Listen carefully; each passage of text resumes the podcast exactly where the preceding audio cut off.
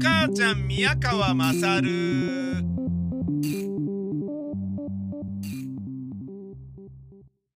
お前の母ちゃん宮川まさるです。今日は、えーっと、内政ボーイズの収録で、いやー、ちょっとね、バタバタしていたので、内政ボーイズの更新が滞ってしまって、本当にすいませんでした。内政ボーイズというのは、私、宮川まさると、えーシンガーソングライターの石川義弘さんと2人で、内政的な話をするっていうですね、まあなんか、ね、おっさんになってくるとね、自分のことを顧みてね、どんどん正していかなきゃなっていう、そういう、えーことなんだけど、そういう機会をね、無理やりこうね、収録っていう形で設けることによって、なるだけね、えー自分と向き合うということをやってみようというものです。まあ僕は個人的なね、えー狙いとして、時代にアジャストできるようになれたらいいなっていうこともあるんですけどね、それはまあジェンダー問題であったりとか、世の中の価値観であったりとかね、働き盛りの頃ね、えーバブルのな、ね、残りがを、えー享受できてた世代だけど、今は全然そんなこともないだろうし、そういう甘っちょろいようなね、話でもない。で、自分がね、子供の頃っていうのも、まだ高度経済成長のね、あの、名残があって、あの、親もね、びあの、言ってたからね、銀行にお金預けて、金利が9%の時あったぜっ、つって父親が言ってて、そういうね、なんかまあ、要は調子いいかった、ブイブイ言わせていた頃の日本で、生まれ育った立場からしてみると、なんかね、不景気当たり前っていうね、えーなんかね、ゼロ金利がデフォルトみたいな、そんな感じの世の中にね、生まれ育ってね、自分の生活水準を維持していき、え社会生活を営んでいかなければならない僕の子供世代とかは、ねえ、やっぱ、なんだろうな、全く浮かれてやがんな、親父はっていう風に見られるんだと思うんで、そうじゃないように、多少はね、意識の上でも、なんかね、あのまあ、しょうがないと思ってるんですよ。若い人たちとおしゃべりをすることは、そこに差異が生じたり、あのなんかね、決定的なね、えーと、時代の違いが、えー会話の中に少佐として現れちゃうっていうことももちろんあるだろうし、それはしょうがないとは思ってるんですよ。で、それが埋められない部分がどうしてもあるっていうのも分かっているんですね。なんだけど、まあ、できればね、なるだけ、えーそういうね、埋められない違いがあり、まるで相入れない価値観でしかない世代であるにもかかわらず、その割には多少は理解して、ね、えー会話ができるなっていう人間にね、なれたらいいなっていうようなことが僕の側には個人的にあるんですけどね。石川さんはどうだかわかんないですけどね。ただね、考えるきっかけになったりするから、トークライブもね、そんなようなこと言ってたので、あのーそういうね、えーまた機会がね、今日もできたらいいなとは思ってはおりますけれど。で、えーそれが午後からなんで、じゃあ今日午前中ね、昨日バイクでツーリング行って、秩父に行って、まあ初めての場所をね、走り回ったこともあって、で、割とね、あの、早くに帰ろうと思ってたから、えー割とバタバタとね、ね、走ってばっかりで、あと飯食ってバッと帰るみたいな感じだったんで、あんまりね、向こうで落ち着いてね、休んだりとかできなかったんですけど、まあでも楽しかったんですけどね。でもその楽しかったことにより、体がくたびれ、くたびれて筋肉痛とかで、やっぱね、当たり前だよね。あの、えーニーグリップするからね。うん。で、そのニーグリップで筋肉痛になって、いやもう今日はゆっくりね、休んで、で、ゆっくりもたもた朝飯食ってコーヒー飲んでから出勤しようかななんてことを思ってたぐらいだったんだけど、いや、待てよと、ね、これ走っとかなきゃダメだろう走った方がいいだろうってね。今日夕方からは雨らしい。あまあ、これからちょっとちゃんと天気予報見てみますけど、朝晴れてんだったら走るべっつってジョギングに来たわけです。で、ジョギングしているとね、あのまあ今日はね、えーもうちょっと自転車とバイク、えどっちも乗って、なおかつジョギングしていると腰への負担が半端ないので、水泳すればね、まだ腰への負担はね、軽減されるんだけど、やっぱりね、重力を中心にね、自分の体を動かすっていうことになると、バイクであれ、自転車であれ、ジョギングであれね、腰に対するね、えーと負担がものすごいあるみたいなので、それをなんとか、えー軽減させることもちょっと考えた方がいいなと思ったので、えー今日はちょっと3キロちょっとだけしか走らないっていうね、非常にあの楽勝パターンで、えーやりました。3キロしか走らないって決めてたから、もう自転車でここまで来ちゃったしね。えーで、自転車も乗れていいなっていうことですね。えー自転車乗る習慣、バイク乗る習慣、走る習慣、運動する習慣、ね、そういうのつけると、まあ、健康にどんどんなっていくだろうと思うのだ。20代、30代の頃って風呂入るのも時間がもったいないとか思ってるようなとこあったからね。バッと入って体洗うだけ洗ってすぐ出るみたいな。で湯船に浸かるってなんだよ浸かるってって体をきれいにするためだけのものなんだろうみたいな感覚でいたからねそれじゃあねこれだけ筋肉硬くなってね寝不足を続けているから高血圧にもなるよなっていう話なんだけどさまあ今知ったところで 今気づいても後の祭りなんだけどね、えーでその3キロとはいえ走ってるとやっぱそれまたね内省的になるんですよね自分の中でいろいろ考えるんですよでこれがいい風に働く時ももちろんあって、例えばクエントスのラジオドラマの、えー、と設定をね、思いついて、それについて掘り下げたりね。ね、書くまでの、でもこれか、ね、思いついたけど書けるのは来週の何曜日まで書けないなっていう時何日かそれまでに走るでしょ？で走るたびにそのこと考えるとあじゃあこうすりゃいいじゃんこうすりゃいいじゃんとかあこういうキャラクターにすりゃいいじゃんとかいろいろ枝葉がついてってよりディテール細かくね、えー見えてくるのでそれをそのまま書けばいいっていう感じでね。あのいい風にクリエイティブにプラスに働くことも多いんですけどそうじゃない時もありますよね。今日なんか僕そうでやっぱりねダチョウ倶楽部の上島竜兵さん亡くなったことはなんか悲しくてうん。でね昨日も話しましたけど60過ぎるとやっぱ人は死にたくなるのかななんていうことをね死にたくなると思うことがあるのかなとかいうことは考えたりしてね。えーあのファイト一発の方もね60代だしあれ待てよと。俺が意外とねあのー男尊女卑なスピリッツがほとばしってるっていうことを除けば結構尊敬しているに近かった伊丹十三さんが飛び降り自殺をしたのも60代だったんじゃねえかと思って、えー調べてみたんですね。したらそうだったの？っていうね、驚愕な事実が出てきて、いや、結論で言うと、亡くなったのは64歳だったんですよ。で、それによって僕の中では、ほらな、やっぱりなっていう、60代になると気をつけなきゃいけないってことなのかっていうことだったのね。で、死因は、彼が住んでいた伊丹オフィスが港区の麻布台にあって、その麻布台のマンションのオフィスから飛び降りて自殺したっていうことになってるのね。で、ワープロに、えー身の潔白を証明すると、えーこういうことでしか私は潔白を証明できないのだっていうふうに書かれていたらしいんだけど、それがどうもおかしいと。なぜなら身の潔白っていうのが、えーでね、その遺書らしきものがワープロに残されていたっていうことが、自殺というふうに、え認定され、片付けられたのだけれど、身の潔白っていうのはおそらく週刊誌に、えー噂されていた浮気、不倫に関してのこと。でね、2人目の奥さんは宮本信子で、宮本、あの、浮気のことは女房に聞いてくれとかっていうようなことをね、言っちゃうような人だから、だけど、無頼感である伊丹十三は、浮気ごときじゃ死なねえだろっていうふうにみんなが思っていたらしいんですよね。僕、あの時に、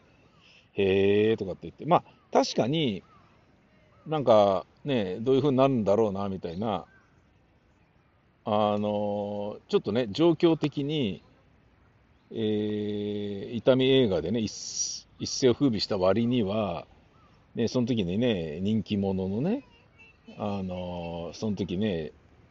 突如彗星のことが現れたというふうに結果的にはなっている三谷幸喜さんに脚本頼んで、やっぱりね、で三谷さんもね、我が強いですからね、当然ね、まあ、リスペクトはもちろんしてるだろうけれど、蝶々発信もあるだろうし、で、書いてもらった映画もそんなに当たらなかったのかな。なんか、そんなようなことで、まあ、世の中のイメージもね、まあまあ、もう痛み映画別にいいんじゃねみたいな感じに確かになってはいたんですよ。俺もそういうイメージで、もう別にね、なんか作ったところで見る気しねえなぐらいな感覚には確かになってたのね。うん。あのーまあ、一時ブームはね、なりましたよね。最初ね、お葬式っていうので、あのいろんなね、えー、と表現方法を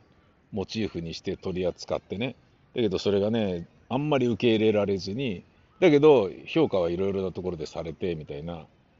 感じだったんだけど、そこからエンタメにがっつり振って、丸さの女とか民房の女とかね、丸太の女とか、ね、女シリーズをね、自分の奥さん主役にしてやって、それぞれ面白かったよね。宗教のね、ことをね、裏側をね、すごい、新興宗教のね、えー、っと、ね、トップにいる人っていうのはこんなに金をね、あれしてるのかとかっていうのを、がっつりね、つまびらかにして、まあそれによる悪影響もね、あっただろうから、宗教家からも結構叩かれたりしたんだろうなっていうのはあるんだけどさ。で、マルサの女はね、査察でね、要は税金とかね、えー、脱税するっつうのを許さないよっていうのを、えー、そのね、企業小説をね、なんか皇室に描いたような、あのビジネス映画とかね、ビジネスマン映画みたいな感じではなくて、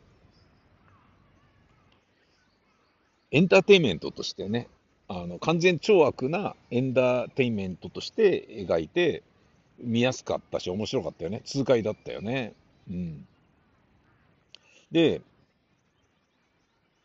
丸棒の女では暴力団を叩くっていうのをやってたよね。なんだけど、その後は、まあ別にそんなに見なくてもいいかなみたいな感じに俺の中ではなってたのね。で、世の中の反応ももしそうだったんだとしたら、まあそういう、なんかね、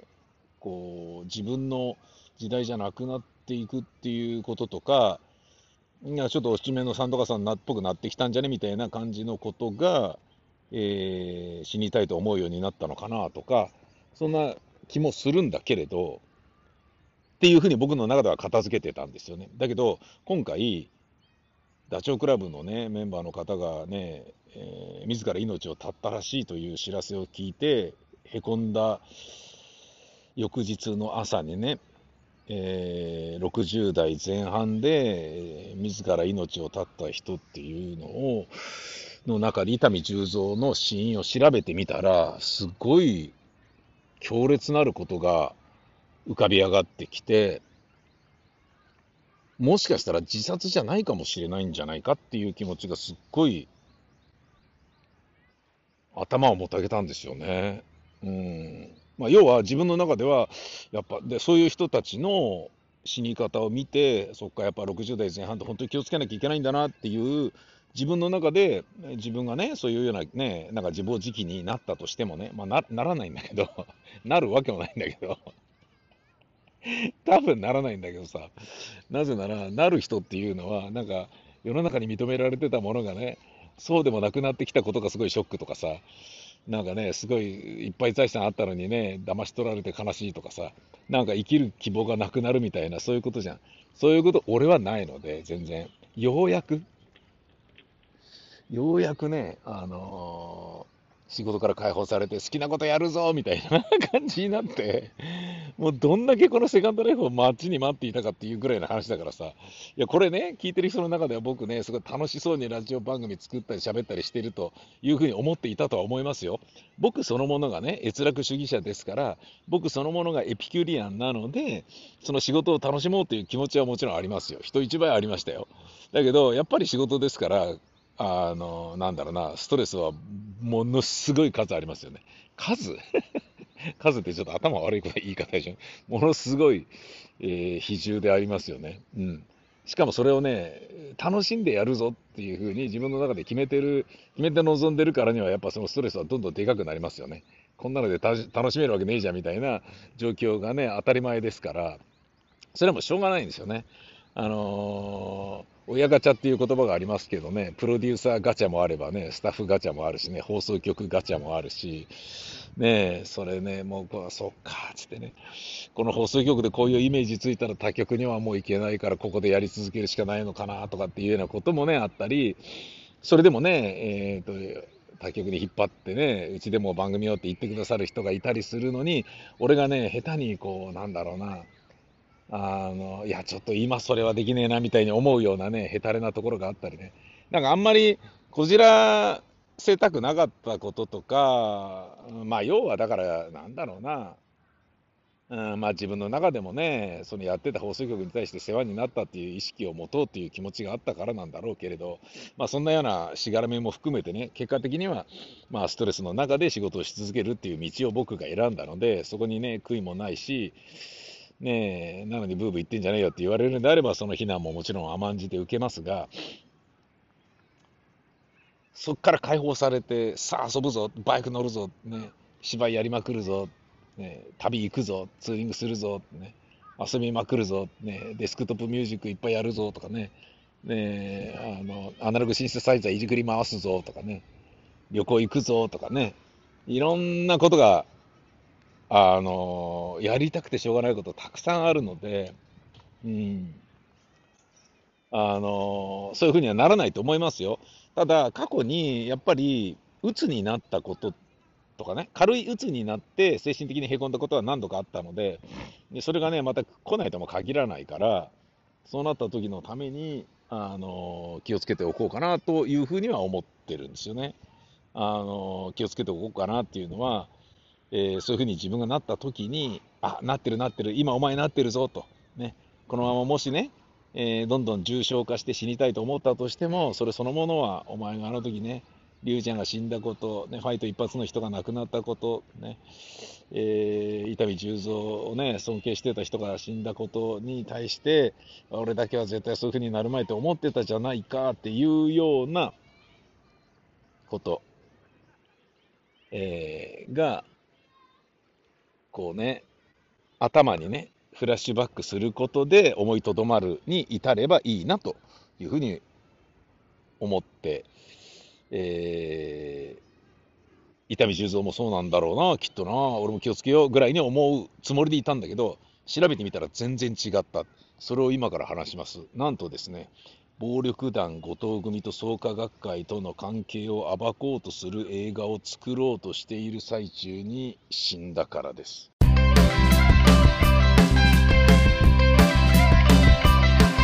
下着の中に手を突っ込んでそうそうしてみる。もじゃもじゃしてるね。そうさむれむれのちょんちょんちょん。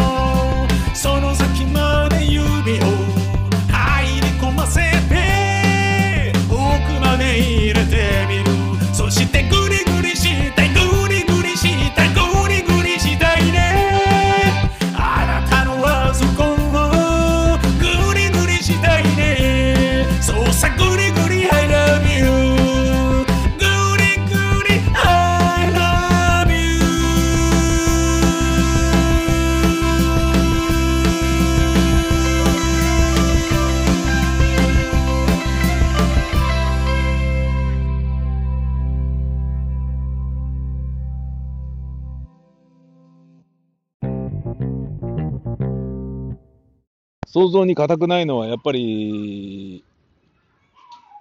なんだっけ、丸さの女じゃなくて、丸金の女じゃなくて、ななんかあったよね、あの三國連太郎が新興宗教の教祖の役で、でそのね、教祖様にいっぱいね、いろんな人がお金を貢いでるけど、これ、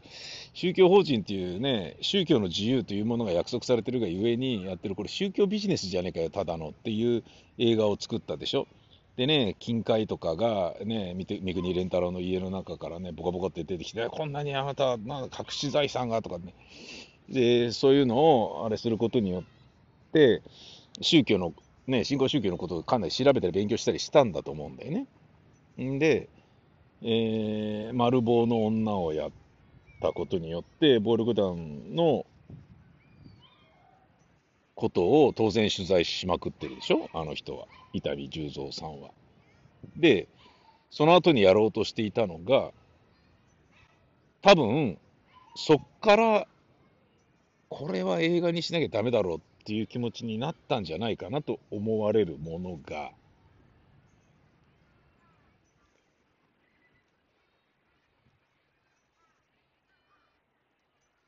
宗教団体の創価学会と山口組系の暴力団組織後藤組との関係について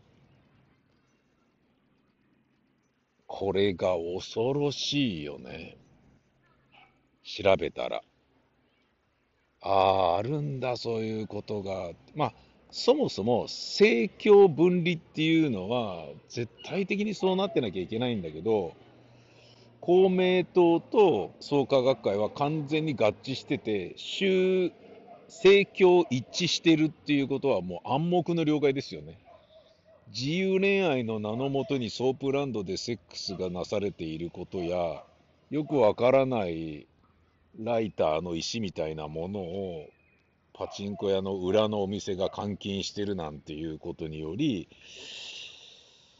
パチンコやパチスロがね、現金に換えられるギャンブルであるっていうふうにみんなが認識してるのと同じぐらい、もしくはそれ以上に認識してますよね。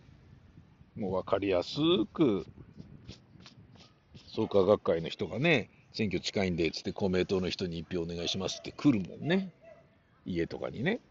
うん、それはもう誰もが分かってることでしょ？で、ね、そうじゃないっていうふうには言ってるけど、それを暴いた人がいたんだよね。元あの衆議院議員の公明党から出て、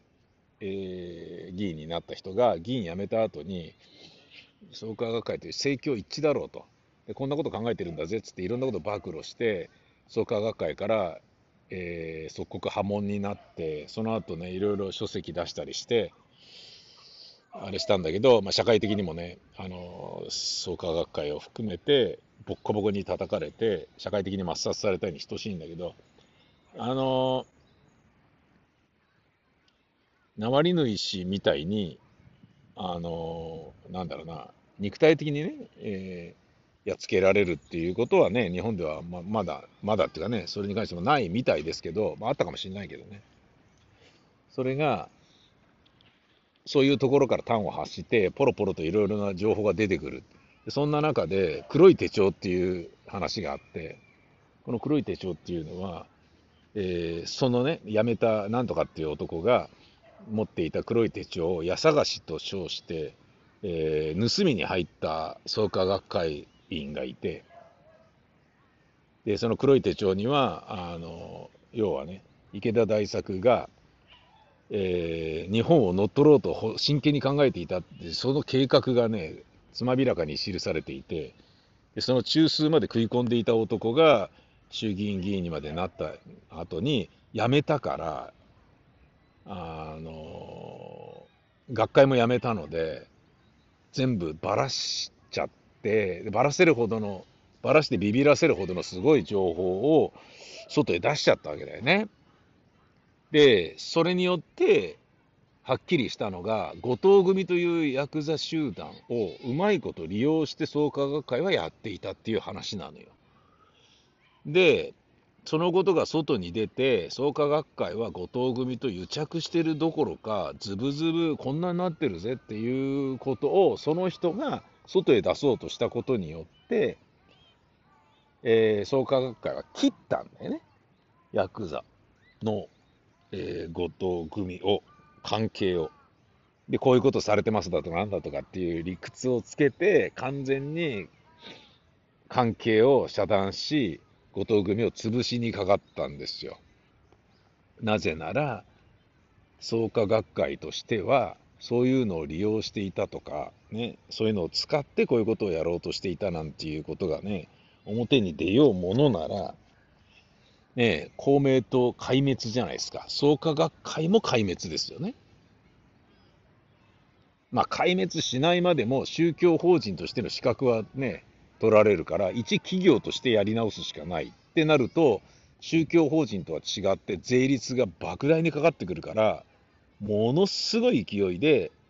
あの、課税されるわけですよ。その宗教法人じゃなくなるから。法人税になるわけだからね。でこれも、この辺も全部、だから痛み映画から我々は学びましたよね。マルサの女で税金のことを。ね。で、とあと宗教のこと。で、丸ぼ民法の女で暴力団のこと。で、それらを、ね、通底されてる概念は、やっぱり、そういうところに行くよね。暴力団と宗教団体との癒着、関係性。で、それを映画にしたろうじゃねえかっていうことをやっていたところ、えー、家に来た暴力団員であったりとかなんだとから、あの脅されて、えー、もしくはあの担がれて窓からベランダから外へ落とされた。でその後にワープロを書き直した。そんで逃げた。で自殺に見せかけた。っていう説がいまだに、えー、人の間では言われてるんですよね。で確かにものすごい伊達男ですから女たちよっていうねエッセイとかも面白いんだけどまあ今読めばねジェンダー問題的にアウトなんだけどさだけどやっぱ当時のねその伊達男を観察する上では非常にいいものであのあこういう人いなくなったなっていう時代に合ってない井上順次みたいな感じ？井上順か井上順さんはね、今の時代にも合ってるじゃないですか。おしゃれで、遮奪でね。同じか。ユーモアがあってね。そういうようなのが、ちょっと、なんだろうな、より、えー、なんだろうな、こう、昭和感がね、増して、で、海外との交流もあって、文化人や、ね、いろいろ映画俳優とか、ピーター・オトールとのね、なんか仲良し談話とかね、あと、なんだろうな、最初の嫁さんのね、姉妹が大江健三郎さんの奥さんになったことにより、まあ、義理の兄弟に大江健三郎との関係があったりね、なんかまあ、あの、なんだろうな、要は、顔の広い人だったっていう言い方かな。うん。で、そうなるといろんな話も出てくるから、ねえ、で50過ぎたから映画監督になれてね、いきなり賞いっぱい取ったりするっていうのもそういうところから来てるんだと絶対思うんだけどさ、でそういうね、なんかこう、なんだろうな、飲み屋で人脈広げてみたいなものとかは別に僕はね、あの望まないし、僕個人はそれに憧れたりはしないんだけど、ただそういう人の考え方を知るっていうことは、面白くって、トイレに置いてあってね、女たち用が、古本屋で買ったんですよ。うん。高円寺の古本屋で見かけて、あ、こういうの買わなきゃっつってね、もうパッともう手拍子で買いましたね、やっぱりね。うん、あと、あの、A さんのエッセイもね、あの、その時一緒に買ったんだけど、それ同じくトイレに置いてあってね。でトイレにね、その、大リスペクトする人の本を置いててどうなのっていうふうに言うかもしれないけど、逆だから、トイレに置いてあるってことはいつも読むってことだから、太郎に聞けとかね、岡本太郎の太郎に聞けっていう人生相談とかをずっとね、3冊まとめてトイレに置いてたのもそういうことだから、もう読みすぎたからもう売ったけどね。うん。そのぐらいまあ好きな人なんだけど、で、そういうの読んでてもわかるんだけど、確かに、だからモテるのもわかるんですよ。で、モテたところでそれを宮本信子がガタガタ言うとも思えないし、まあ言うは言うだろうけれど、うん何やってんのっていう部分もあるような気もするし、ましてそれを女房に知られたら知られたとして、本当だとしてもね、嘘だとしても雑誌に書かれたり叩かれたりするのはしょうがねえものとして、やり過ごせる許容量は間違いなくある人なんですよ。だからそれで死ぬっていうことはおかしいっていうふうにまずみんなが言っているのは僕も賛成なのね。で、ああいう男が本当に遺書を書こうとするならば手書きでないわけがないと。遺書みたいな大事なものをワープロに入力するっていうことがそもそもあいつとしてはおかしいっていうのが死を知っている人の意見なのね。それによりそういうことなんじゃねえの？ってね、殺されたんじゃねえの？っていう。だからプライドの、なんだっけ、森下社長がね、えー、謎の死を遂げたけど、あれも自殺ってことになってるけど、ね、今ここでお前が自分の命を絶つか、ね、俺たちに殺されるかどっちかを選べってね、その場で言われたっていうね。要はね、あのー、暴力団とのね、癒着があまりにもあるから、あの、フジテレビのね、あのー、大晦日のね、放送ができなくなったわけじゃないですか。で、それによってギャギャギャってことになっちゃったけど、まあ、しょうがないよね。興行なんだから。ねえ、ヤクザとのね、癒着をあれしちゃったらね、大相撲はじゃあどうすんですかとか、ねえ、演歌のね、北島サブちゃんたちはどうなっちゃうんですかとかさ、そういうことになってくるわけだからさ、もうどうしようもないと思うんだけど、ただやっぱりね、その、関係が表に出てしまったらそれはやめる以外ないよなっていうね。でもそれもね、あの、なんかね、えー、っと、フジテレビを倒そうとしていた TBS や日テレが、あの、大晦日にあれやられても困るよな、つって意外と数字取ってるよな、っていうのがあって、そのキラーコンテンツを得たことに対する嫉妬で、日テレとか TBS とかが、その情報を警察にリークしたんじゃないかなと俺は思ってるんですよね。ええ。でそその後に笑ってはいけないがブワーっとこう出てくるわけだから、ね俺は日テレがやったんじゃねえかなって、日テレが刺したんじゃねえかなっていうふうに思ってはいるんですけどね。なぜなら NHK が刺すわけないんですよ。なぜなら NHK 紅白歌合戦ね、あの、暴力団とのつながりがある人たちばっかり出てるわけだから ねえ、絶対ね、その自分たちの身も危うくなるから、そんなこと言うわけはないんですよね、NHK は。と、俺は思ってるんですよ。これ、あくまで僕の推論ですよ。邪推ですよ、本当に。ねここに目くじら立てないでくださいね。ね立てる人いるんだよな。で、またなんかね、文字に起こしてどっかに貼り付けたりとか人に送ったりする人とかいるんだよ、たまに。なんでそんなね、無駄な、無益なね、誰の得にもならねえようなことができんだろうなっていう。なんかそれね、面白いと思ってるのか、正義に酔ってるんだかなんだかわかんないんだけどね。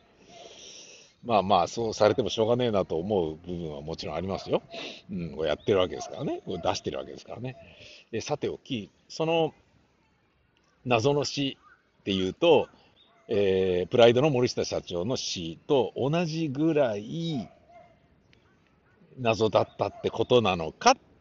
ていう気持ちがあるんですよ。俺が今言ってる謎っていうのは、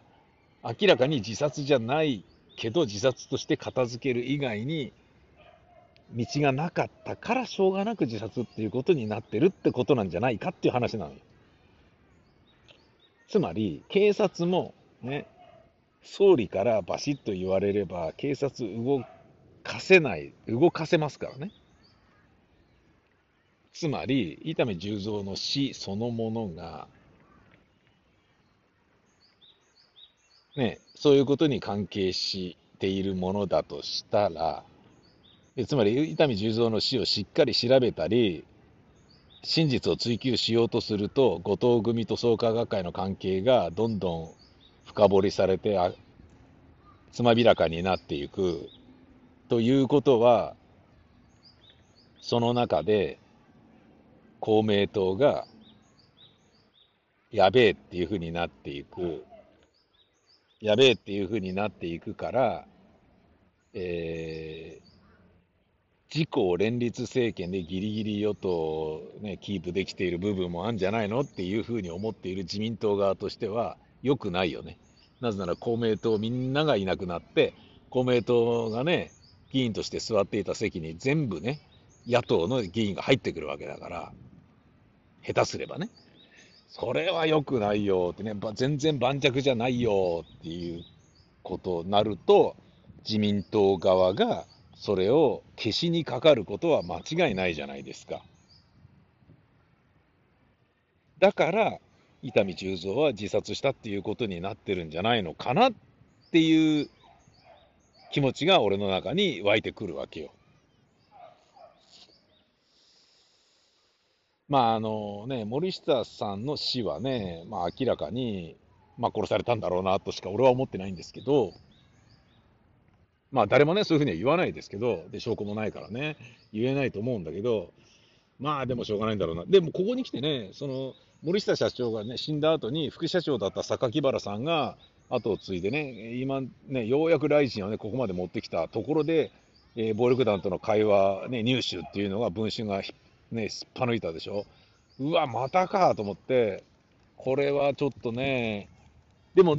その放送じゃない、アベマ t v とかだったら大丈夫だから、ね、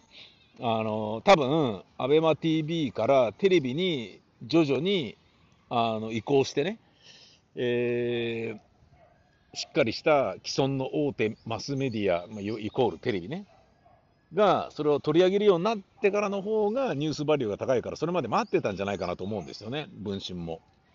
アベマ t v をね、で放送できなくなりましたぐらいだったら、アベマ t v をただいじめるだけになっちゃうから、あんまり社会正義になってないんじゃないのみたいな。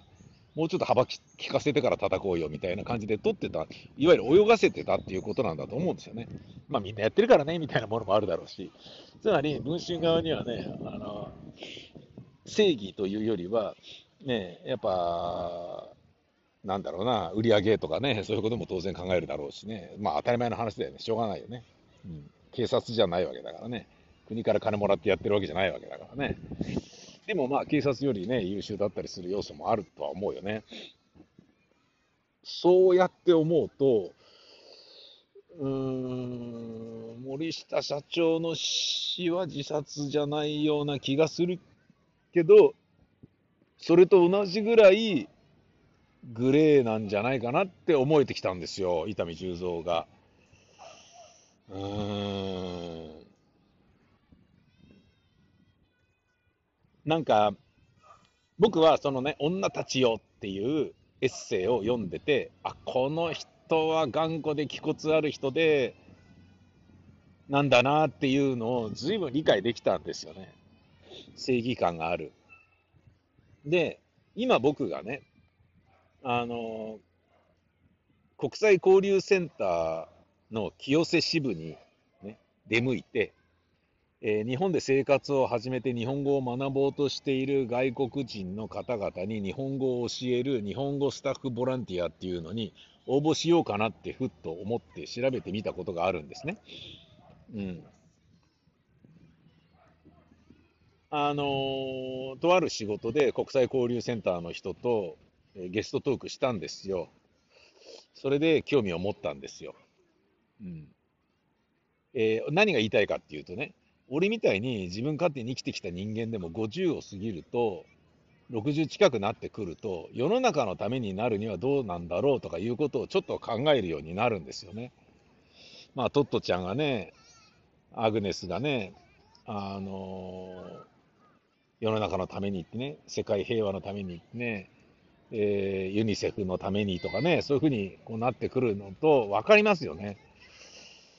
タレントとして大成功した人がね、政治家になるんだっていうのは、そこにまあ野望もあるだろうけれど、世のため、人のために最後は尽くしたいっていうような気持ちもあるんだと思うのね。そういうふうにみんななっていくんですよ。もう自分がそこそこ満足できたから。